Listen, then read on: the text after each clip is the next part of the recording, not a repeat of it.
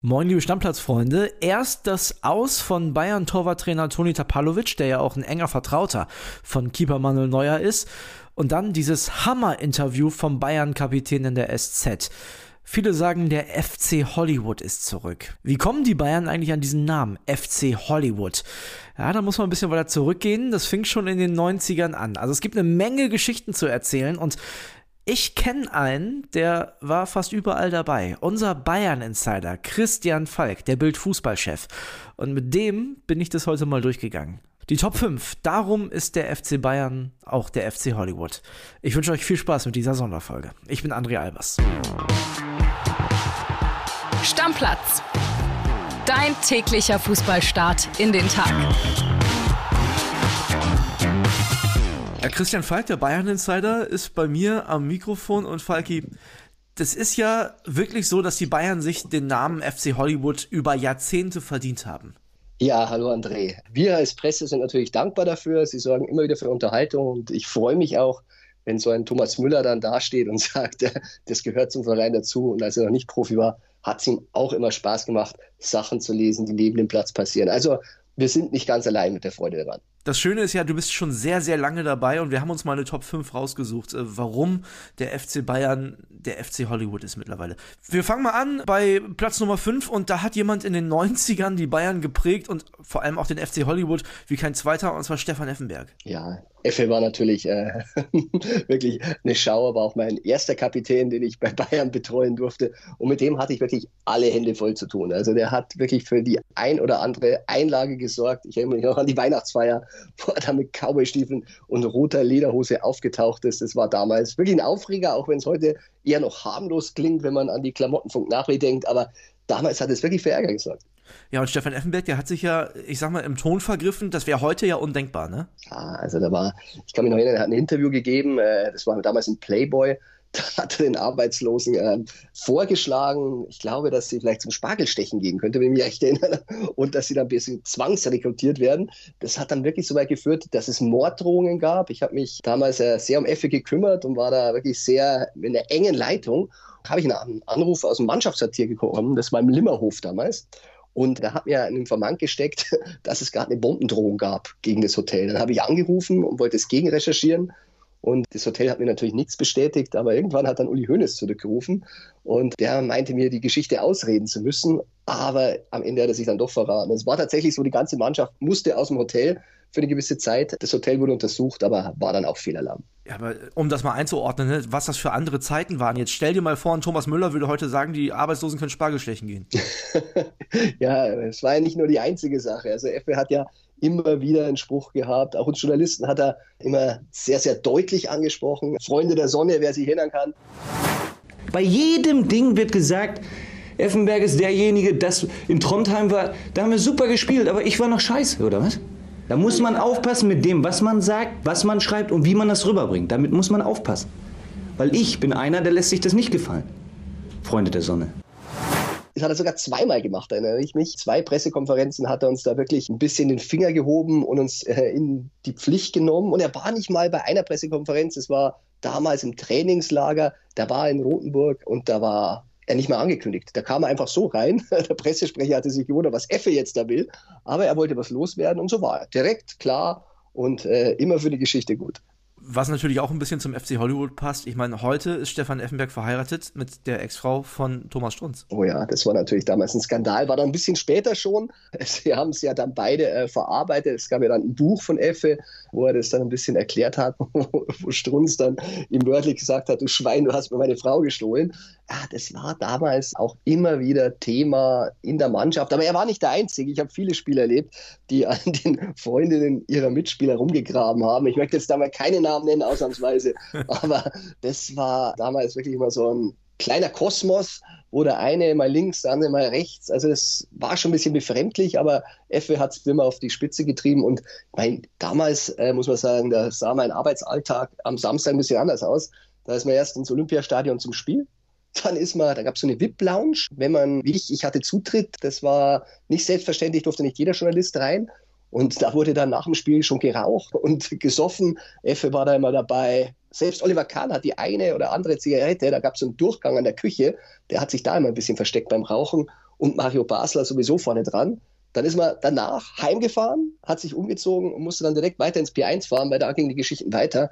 Und auch da haben vor allem Effe und Mario das ein oder andere, sagen wir mal so, nicht ausgelassen. Aber das ist ja verrückt, dass sie den Bayern-Insider von der Bild immer mit dabei hatten. Ja, das war damals noch ein bisschen anders. Da muss man sagen, das war ein Kreis, da hat man sich auch vertraut und wenn es jetzt nicht direkt äh, auf die Leistung auf dem Spielfeld ausgeartet ist, dann hat man auch nicht jedes kleine Malheur, das da passiert ist, geschrieben, muss man sagen. Verstehe. Ich würde sagen, wir machen weiter mit Nummer 4 und äh, das ist natürlich auch eine Bayern-Legende, aber ja, also wenn du mich fragst, natürlich gehört der auch mit zum FC Hollywood, Lothar Matthäus. Ja, großartig. Also Lothar, muss ich sagen, nach wie vor war er auch bei der WM unser Kolumnist, hat viele, viele Beiträge geliefert und deshalb kann er das auch so gut beurteilen, weil er hat natürlich auch nichts ausgelassen. Und er war ja schon immer sehr, sehr gut, sagen wir mal so, als Kolumnist. Er hat ja selber ein Buch rausgebracht, damals 1997, was ziemlich für Aufregung gesorgt hatte.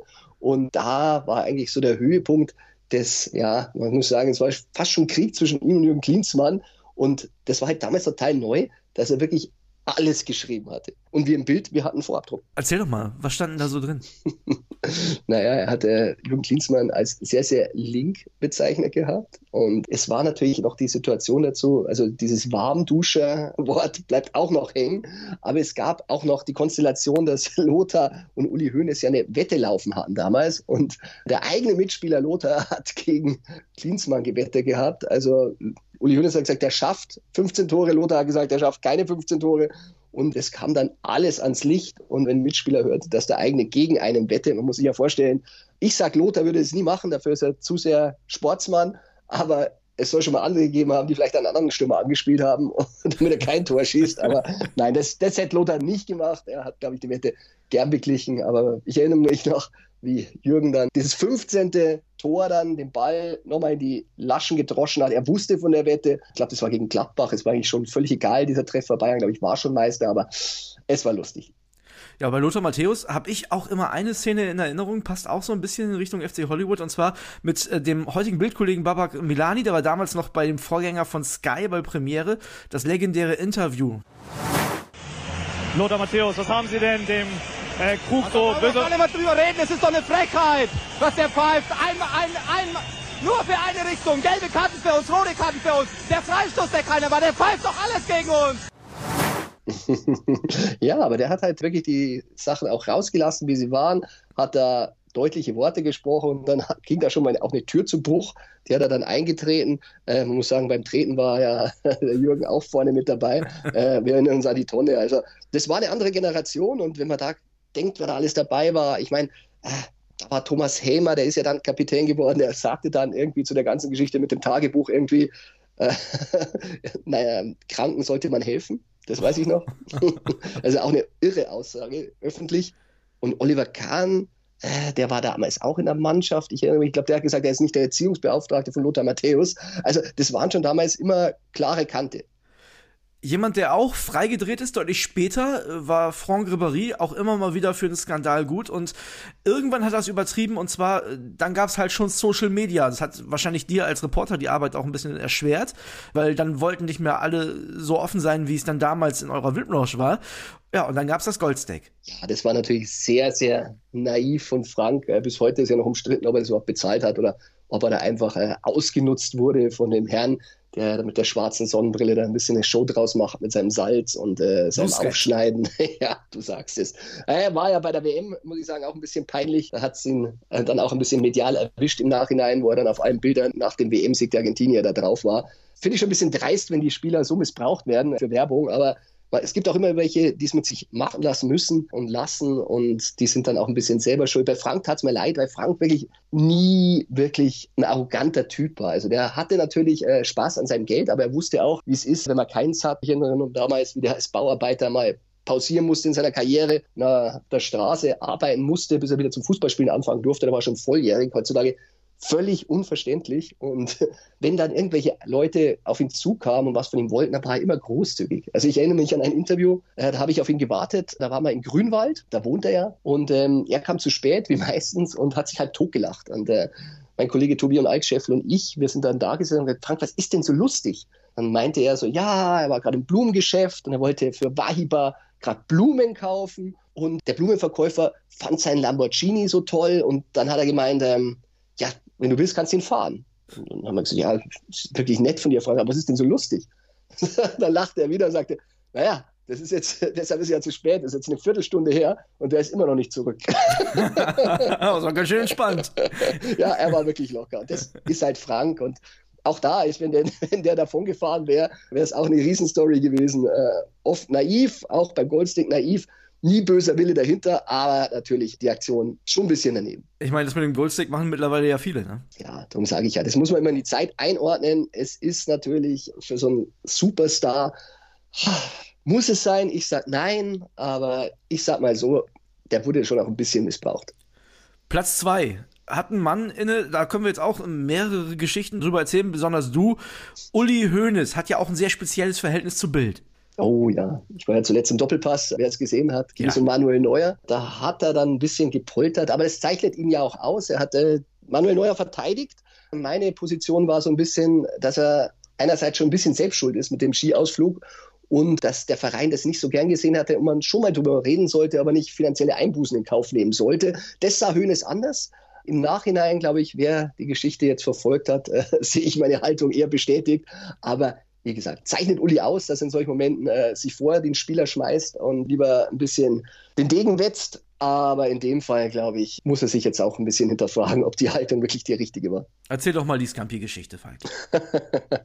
ja, die war natürlich schon sehr besonders. Waren damals beim Spiel auf St. Pauli und sie haben verspielt. Es war ziemlich hitzig und Uli Hoeneß meinte dann, er müsste poltern. Und dann kam er zur Pressekonferenz in München und hat sich furchtbar aufgeregt und hat dann erzählt, er konnte die ganze Nacht nicht schlafen und seine Spieler, die würden Scampi essen und lachen. Aber zum einen habe ich dann im Nachhinein gehört, die Rede hatte er geplant, weil er hatte sie nämlich in der Mannschaft schon bei St. Pauli gehalten ah. und, ja, und hatte die da schon mal so ein bisschen geübt sozusagen. Aber er hatte anscheinend das Gefühl, die ist nicht so richtig bei den Spielern angekommen, deshalb hat er sie medial dann nochmal öffentlich wiederholt. Was er natürlich nicht ahnen konnte, ist, was er damit losgetreten hatte. Und das war natürlich für den Münchner Boulevard ein Fest. Äh, ich weiß auch, die Abendzeitung hatte jeden Tag ein Scampi-Gericht drin.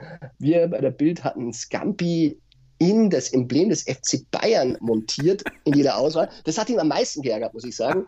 Und äh, ich damals noch hatte dann beim nächsten Spiel bei der Champions League vom Buffet, man muss sagen, ähm, der FC Bayern nennt es Einladung, also wir zahlen eigentlich schon dafür, weil wir die Reise buchen, mhm. aber wir dürfen da mit den Spielern essen und ich hatte dann nach dem Abendmenü, ich glaube, wir waren damals in Porto, wenn ich mich recht erinnere, die Speisekarte mitgehen lassen. Auf der Speisekarte, da war natürlich drauf Scampi. Die haben wir gedruckt, die Karte, und dann wurde Uli Hoeneß richtig sauer. hat, hat sich dann mich und noch einen Kollegen geschnappt, der die gleiche Idee hatte und hat gesagt, dass wir nie wieder mitfahren dürfen und wir hätten die Gastfreundschaft missbraucht. Aber wie gesagt, war auch, auch wieder dann schnell vergessen. Aber er, er argumentierte, dass man dort in Portugal doch Rui Scampi essen könnte, weil das Fleisch da ja viel teurer wäre. Man ist ja am Meer. Mhm. Aber das war dann wirklich sehr, sehr lustig. Aber ich kann mich noch erinnern, gab dann auch einen peinlichen Moment für mich. Beim nächsten Champions League-Spiel, ich glaube, das war in Manchester, gab es wieder Scampi und ich habe mich tatsächlich am Buffet äh, bedient. Und auf einmal schreit Oliver Kahn ganz laut vor mir auf, lacht und der ganze Saal dreht sich um zeigt auf den Finger mit auf mich und schreit dann, schaut mal, die Journalisten essen ja aus Gambis. da hat er die Lacher natürlich auf seine Seite. Das habe ich natürlich eingesteckt. Äh, Fand es dann auch sehr lustig. Aber in dem Moment, wenn der ganze Saal auf dich schaut, das war tatsächlich in dem Moment ein bisschen unangenehm. Ja, das kann ich mir gut vorstellen. Und ich meine, Uli Hoeneß ist ja dafür bekannt, dass er gerne mal ausbricht und sagt, was er denkt. Ne? Ich sag nur, für eure Scheißstimmung, das seid ihr selbstverantwortlich. So, so etwa, so etwa kann ich mir vorstellen, als es vor zehn Jahren bei den 60ern übers Grünwalder Stadion ging. Da wurde auch diese alte, schöne Welt, lieber gehe ich in die Regionalliga und ich gehe wieder nach Weinheim und ich will doch nicht mehr gegen Chelsea spielen. Dann gehen wir doch wieder dahin. Dann müsst ihr euch aber einen neuen Vorstand holen. Mit uns eben nicht. Denn wir, eure Scheißstimmung, das seid ihr doch dafür verantwortlich und nicht wir. Das ist doch unglaublich. Was glaubt ihr eigentlich, was wir das ganze Jahr über machen, damit wir euch für sieben Euro in die Südkurve gehen lassen können? Was glaubt ihr eigentlich? Wer, wer euch alle finanziert? Die Leute in den Logen, denen wir die Gelder aus der Tasche ziehen. Ohne die hätten wir nämlich keine Allianz Arena. Da würde er nämlich jetzt wieder, da würde er nämlich jetzt wieder im Schnee und Eis spielen. Das war, das war wirklich eine sehr, sehr legendäre Jahreshauptversammlung. Da war ich auch dabei und ich erinnere mich noch, wie Uli Hoeneß hochrot anlief. Und man hat wirklich gesehen, Karl-Heinz Rummenigge und Franz Beckenbauer, die da daneben waren, dem war das sichtlich ein bisschen peinlich. Irgendwann, das, es ist ja nur das Clip äh, heutzutage noch in Erinnerung, aber Uli Hoeneß hat sich da wirklich in Rage geredet. Und irgendwann meinte dann Franz Beckenbauer, so Uli, jetzt ist mal genug mit den Anfeindungen. Und dann war, war wieder ein bisschen ruhiger, aber er musste schon ein bisschen eingebremst werden. Größte Eigentor in jüngerer Vergangenheit, in Anführungszeichen jüngerer Vergangenheit, ist jetzt auch schon ein bisschen her, ist äh, die Grundgesetzgeschichte gewesen. Ich glaube, was man da lesen musste, hatte ja eigentlich nichts mehr mit Kritik an der Leistung zu tun, sondern war eigentlich nur noch eine Abrechnung mit einzelnen Spielern. Und äh, The Trend is your friend, insbesondere natürlich Spielern von Bayern München. Ich möchte vielleicht in diesem Zusammenhang mal daran erinnern an Artikel 1 des Grundgesetzes. Da heißt, die Würde des Menschen ist unantastbar. Ich weiß nicht, ob der Fußball da eine Sonderrolle einnimmt oder ob für den Fußball da eine eigene Gesetzgebung von gewissen Medien zumindest äh, sich erlaubt wird. Aber wir werden das bei Bayern München zumindest in dieser Art und Weise nicht mehr akzeptieren.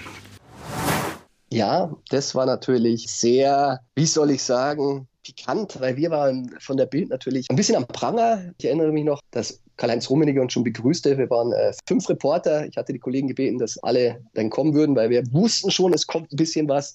Und Herr Rummenigge hat uns schon begrüßt und gesagt, die geballte Macht der Springerpresse hat ja schon in der Reihe 1 Platz genommen. dann wussten wir schon, okay, das könnte heute noch sehr, sehr anstrengend werden. Er hat mir dann auch gesagt am Podium, dass wir noch Post vom Rechtsanwalt bekommen würden. Das weiß ich auch noch. Die kam dann tatsächlich auch. Da ging es um Sancho. Das war aber noch nicht angekommen, das wusste Rummenigge noch nicht. Da ging es darum, dass wir behauptet hätten, Bayern hätte Sancho abgesagt, weil der ging ja nach Dortmund und die Wahrheit war dann tatsächlich, hatte Herr Rummenigge recht. Sancho hatte Bayern abgesagt, das hatten wir dann auch schriftlich vom Anwalt. Ich wusste jetzt nicht, ob der Bayern wirklich viel besser aussieht, aber gut, es war die Wahrheit. Ich wollte gerade sagen, also er ist lieber nach Dortmund gegangen und das wollten sie nochmal klarstellen öffentlich, oder was? Ja, wir haben es natürlich dann nochmal geschrieben. Da war natürlich wieder große Aufregung.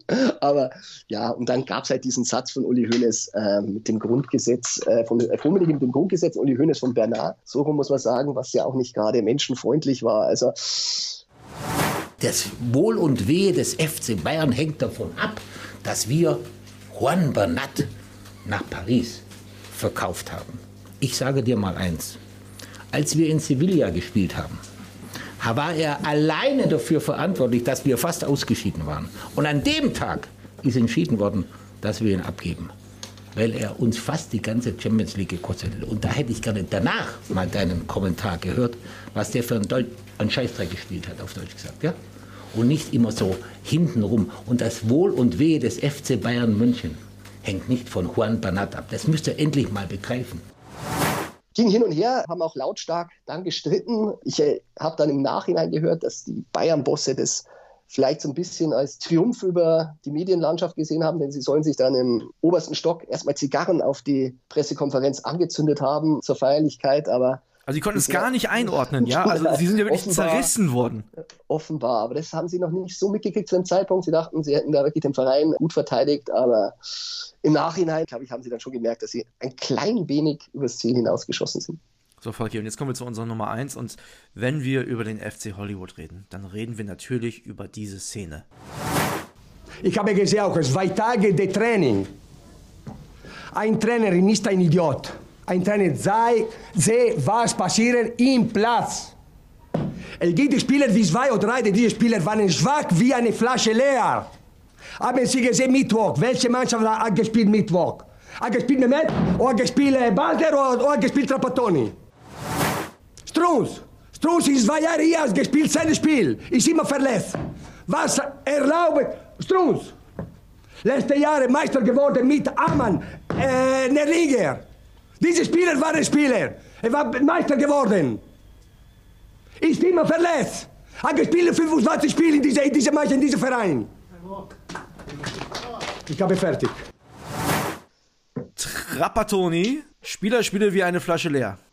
Was war da los? Wie konnte es dazu kommen, Falki? Man muss sagen, in dieser Saison hat schon sehr, sehr gebrodelt beim FC Bayern. Da hat einiges nicht gepasst und Trapp hat es dann irgendwo gelangt. Spieler haben dann nach dieser Niederlage Interviews gegeben, da war Mehmet Scholl dabei. Strunz hat sich geäußert und Trapp, das sagt er ja dann irgendwo, er will sich nicht mehr vor die Mannschaft stellen, weil die haben alle an ihm rumkritisiert. Und ich erinnere mich, mir hat dann der Pressesprecher schon erzählt, er kannte das ja, dass Trapattoni sich so ein paar Stichpunkte macht von der Pressekonferenz und sein Deutsch war jetzt nicht so gut, mhm. deshalb braucht er das, aber vor dieser Pressekonferenz muss er einen ellenlangen Zettel gehabt haben. Und da wusste er schon, das wird eine komplett andere Pressekonferenz. Und Trapp hat sich da wirklich extrem in Rage geredet. Ist legendär. Ich meine, das ist, finde ich, der FC Hollywood, wie er lebt und lebt. Da wurde alles knallhart angesprochen und war in der Tat auch sehr, sehr lustig. Und im Nachhinein, glaube ich, ist es wirklich ein schönes Schmunzelstück. Ich glaube, es hat auch was gebracht, diese Rede. Die Mannschaft ist dann ein bisschen enger zusammengerückt, aber war natürlich für den Boulevard schon sehr, sehr interessant und die ganzen Journalisten sind wippenden Fußes wieder zurück in die Redaktion geeilt mit einem leichten Schmunzeln und äh, ja, der Rest war Geschichte. Du hast es anfangs schon gesagt, so Thomas Müller, da hatte man ja zuletzt fast den Eindruck, als hätte er den FC Hollywood so ein bisschen vermisst. Meinst du, die Bayern finden das gar nicht so schlecht? Mm, ah, ich glaube, Thomas Müller ist da schon einer der, der Neutralen, die das wirklich äh, einzuschätzen wissen. Ich glaube, viele wäre es oft recht, wenn es nicht FC Hollywood wäre. Ich glaube, Uli Hoeneß hat es immer gut einzuschätzen gewusst. Der wusste, es gehört ein bisschen Show dazu. Und äh, Oliver Kahn ist jetzt Vorstandsboss, der hat es ja auch noch miterlebt. Der weiß, dass das Säbelrasseln dazugehört. Für die Spieler ist es meistens ein bisschen unangenehm. Ich möchte nochmal sehr Schnabri äh, da mal gerne nochmal anführen. Also der konnte das nicht einschätzen, was sein Trip nach Paris mit seinem viermal umziehen da wirklich bewirken würde. Ich habe gehört, es haben noch einige Leute vor dem Trip auf ihn eingeredet, er solle nicht fliegen, wäre vielleicht der falsche Zeitpunkt nach einem 1 zu 1 in Leipzig. Er hat das jetzt so nicht richtig verstanden und ich glaube, jetzt im Nachhinein, das ist das Schöne am FC Hollywood, im Nachhinein, dann merken sie es und merken sie es dann auch, dass es vielleicht beim nächsten Mal besser machen. Glaubst du, dass es so ist mit dem FC Hollywood in München, weil es halt die besten Spieler sind und äh, wahrscheinlich auch die, die eigenwilligsten Charaktere, weil wenn du so ein richtig guter Fußballer bist, wenn du richtig gut in dem bist, was du machst, ja dann in Anführungszeichen hast du vielleicht auch leicht an der Waffel oder hat man sich einfach darauf eingeschossen, das passiert bei allen anderen Vereinen auch? Nein, das sind schon besondere Charakteren, die da zum FC Bayern kommen. Jeder Einzelne, der da ist, hätte es nicht dorthin geschafft, wenn er nicht einen sehr, sehr speziellen Charakter hätte. Leon Goretzka hat das mal wirklich, haben ein Interview geführt, sehr, sehr auf den Punkt gebracht. Also du brauchst schon gewisse Eigenschaften und es ist nicht nur gut Fußball spielen, weil die fallen dann auch mal unter, durch den Rost, sondern du musst es sich vorher schon in unzähligen Situationen in der Mannschaft behaupten. Und in jeder Mannschaft gibt es dann vielleicht zwei Lieder, vielleicht drei, wenn es wirklich gut läuft, aber beim FC Bayern sind es halt alles Lieder und alles Alpha-Tiere. Da gibt es natürlich dann so ein paar Spieler, die jetzt vielleicht keinen Führungsanspruch haben, aber die sind dann schon wieder so extrovertiert. Das sind dann die Kreativen. Früher war es Mehmet Scholl, heute ist es eben so Gnabry, ähm, die zwar jetzt nicht Kapitän werden wollen, aber äh, neben dem Platz ein bisschen glänzen, nicht nur im Dribbling. Und das, wenn dann aufeinander trifft, dann merkt man wirklich, das ist halt FC Bayern. Das sind wirklich Leute, die was zu sagen haben und auch sich den Mund nicht verbieten lassen, äh, weil sie schon vorher in den Clubs immer was zu sagen hatten. Und das macht das Ganze natürlich so interessant und spektakulär. Zum Schluss habe ich noch eine Frage an dich. Und zwar scheint es ja so zu sein, als wenn die Bayern auf niemanden so sauer, so oft sauer gewesen sind wie auf dich und auf Bild. Trotzdem äh, sind sie ja offensichtlich nicht besonders nachtragend, weil du hast immer noch ein sehr gutes Verhältnis zu den meisten. Ja, also wie gesagt, das ist ja immer so, wenn man wirklich nah dran ist und versucht, immer das zu schreiben, was ist. Das muss man sagen. Also, äh, wenn man natürlich was schreibt, was nicht stimmt, dann hat man es im Leben schwer. Aber wenn man sagt, hey Leute, ich schreibe doch nur die Fakten, dann weiß auch der FC Bayern, dass man nur seinen Job macht. Und wenn man dann wirklich äh, so lange dabei ist, dann wissen sie schon, dass man jetzt nicht zwingend dem Club was Böses will, sondern einfach nur seinen Job macht. Und ähm, es gibt Situationen, da setzt man sich dann wieder hinter nach. Und meistens, wenn sie richtig gescheppert hat, ist es dann so, dass dann auch ein Friedensgespräch folgt. Und ich kann mich an sehr, sehr viele von diesen Friedensgesprächen erinnern. Meistens sitzt man zusammen, lacht, weil man natürlich weiß, man hat viel zusammen erlebt, viel zusammen durchgemacht und vielleicht auch nicht 100 Prozent von dem, was er weiß, geschrieben. Und dann wissen sie das schon zu schätzen, dass man da wirklich versucht, fair zu bleiben.